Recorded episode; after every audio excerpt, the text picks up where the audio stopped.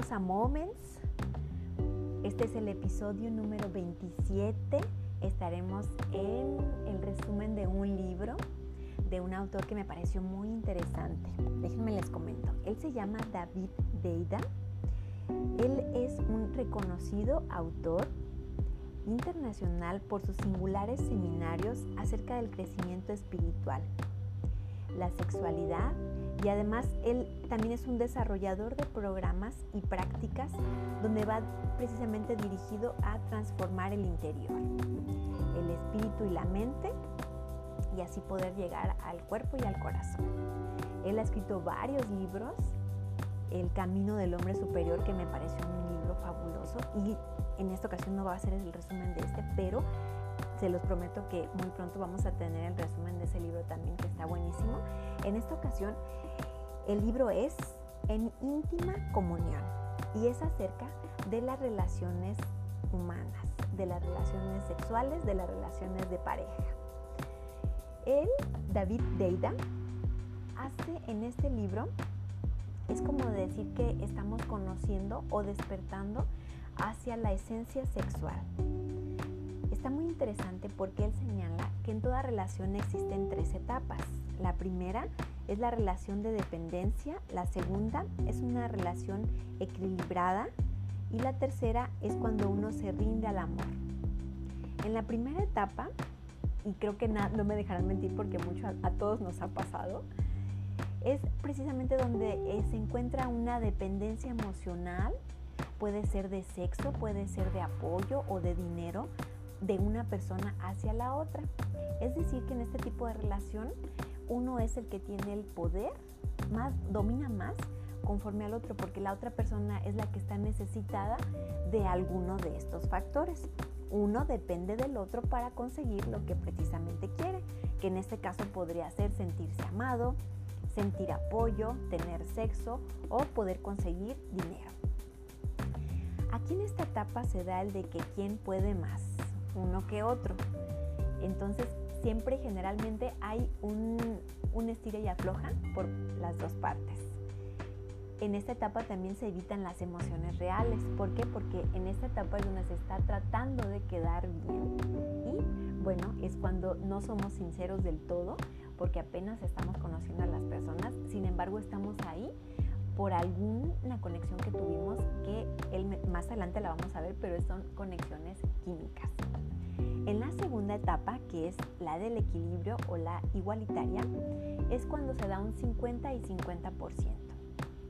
Aquí, irregularmente, dice, eh, es cuando se necesita o se requiere ya está en un nivel de protección de ambas partes, por eso todo es equitativo más bien es como una sociedad donde no cumplo tus expectativas ni tú las mías, yo soy de esta manera, tú eres de la otra manera, no espero mayor cosa de ti ni tú esperes mayor cosa de mí, ¿no? Se hacen acuerdos en este tipo de, de nivel ya de relación.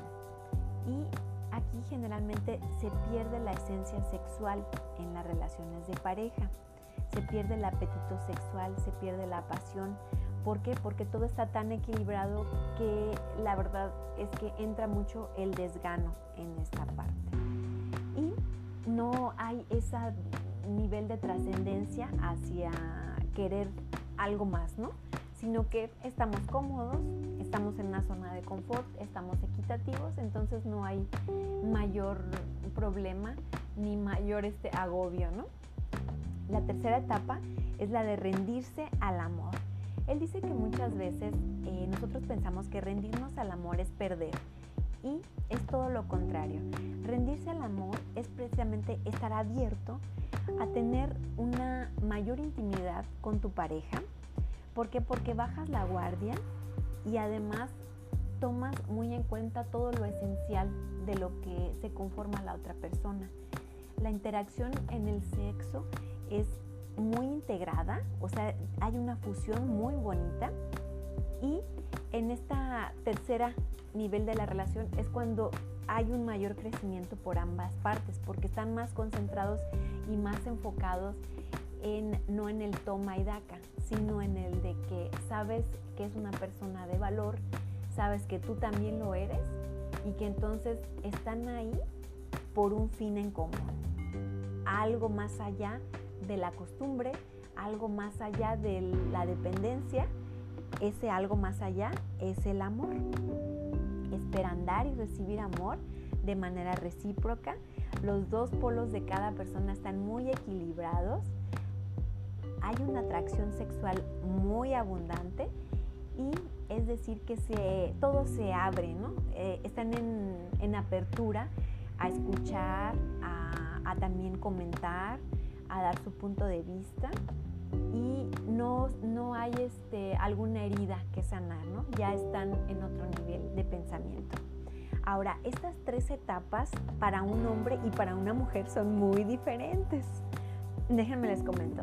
Para una mujer en la primera etapa, que es la de dependencia, es, la mujer es muy cautiva.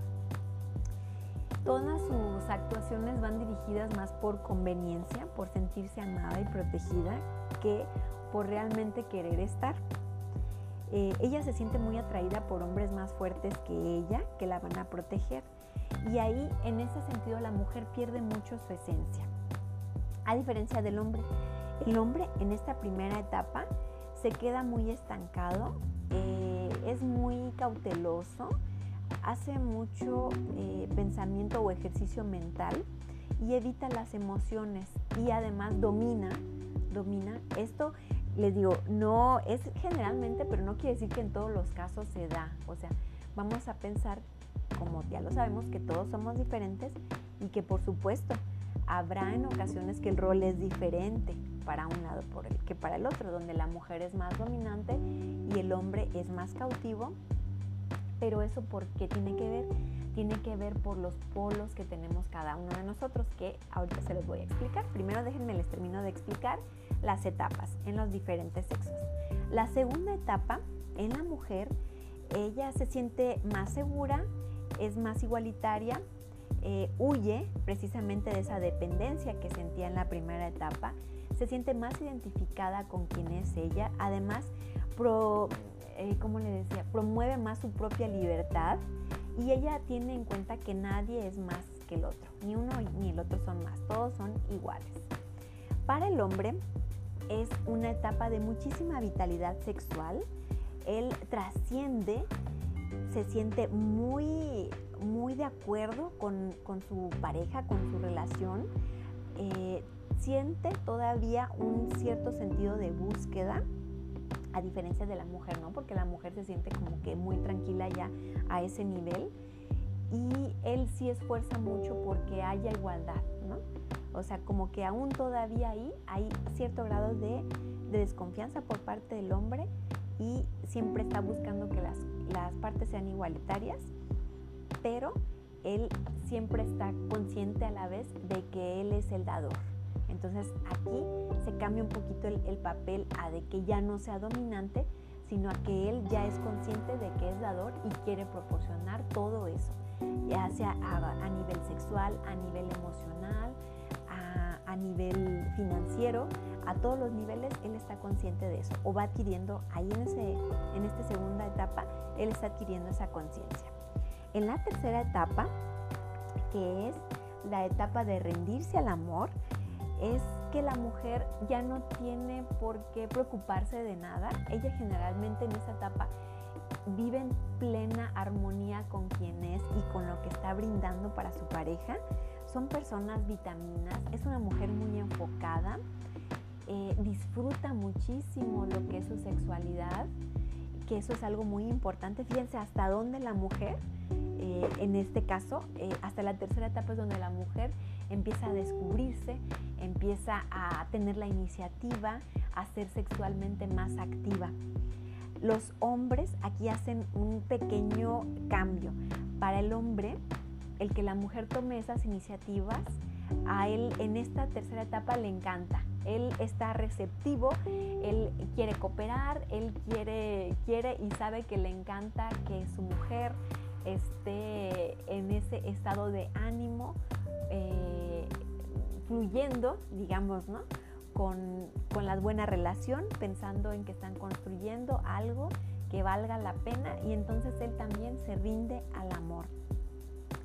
aquí él, su esfuerzo por igualdad ya no lo hay, él es receptivo, él espera, él está consciente que también tiene que, que ser un dador, pero no le desagrada la idea también de recibir. Entonces está muy bonito. Ya, ¿Se fijan cómo es diferente cada una de las etapas en un hombre y en una mujer? Bueno, lo más interesante de esto es que en la tercera etapa eh, hay una fuerza muy, eh, muy grande entre las dos personas. Ya han librado obstáculos importantes dentro de su relación, entonces es una relación que está bien afianzada. Dejan de estar buscando, el hombre principalmente, deja de estar buscando porque ya se siente con la plena confianza de que ahí está en el mejor lugar que podría haber estado.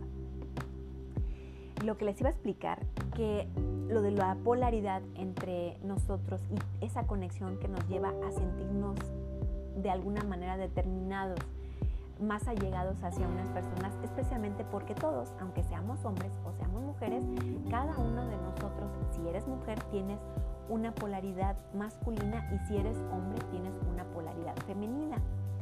Esto lo explica aquí en el libro el autor de David, porque él mm, trata de explicar más o menos cómo son las conexiones. Por ejemplo, si una mujer tiene su polaridad, polaridad, perdón, su polaridad sexual a un nivel alto en lo masculino, entonces esa mujer va a buscar a un hombre que tenga su nivel alto en lo femenino, porque es una manera de complementarse. Es precisamente la parte femenina la que a ella le está faltando.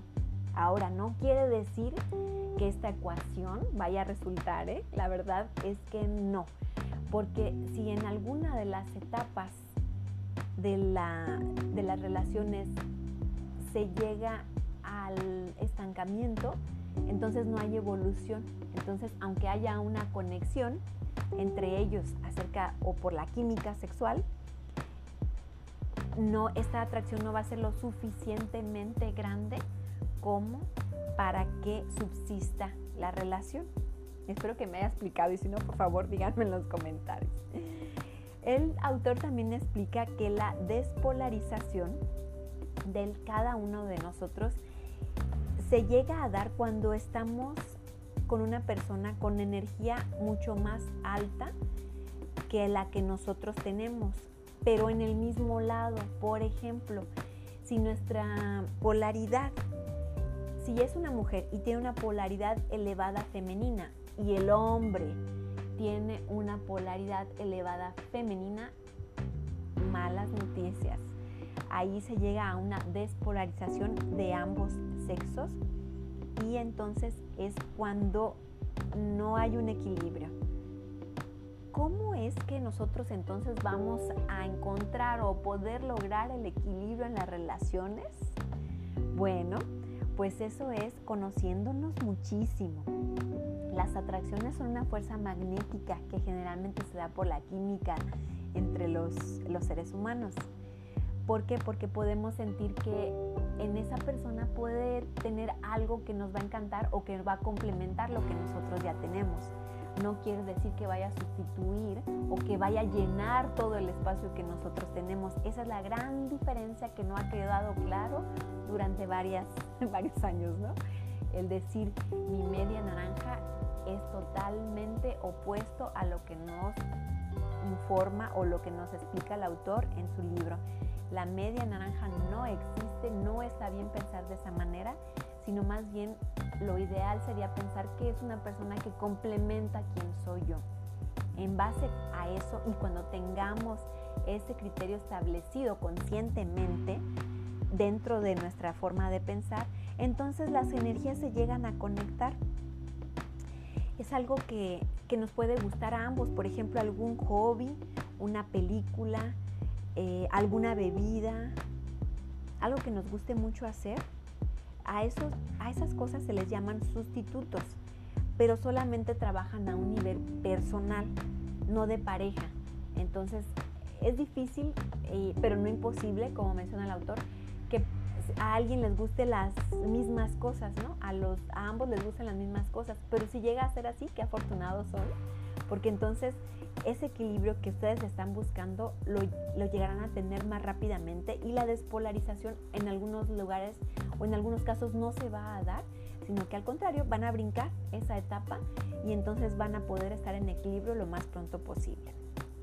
Bueno, pues este libro es un libro que nos deja muchísimo acerca de las relaciones, nos podemos ir conociendo más a nosotros mismos y por supuesto conocer más lo, que estamos buscando en otra persona. El libro se llama En íntima comunión. El autor es David Deida. Espero que les haya gustado muchísimo y creo que es un libro que, o un tema que todavía se puede ampliar mucho más. Él tiene otros libros que con mucho gusto les, les daré aquí resumiendo. Ya saben que nuestros resúmenes tratamos de que sean de 15 minutos para no agobiarlos y si a ustedes les gusta, pues los invito a que adquieran el libro.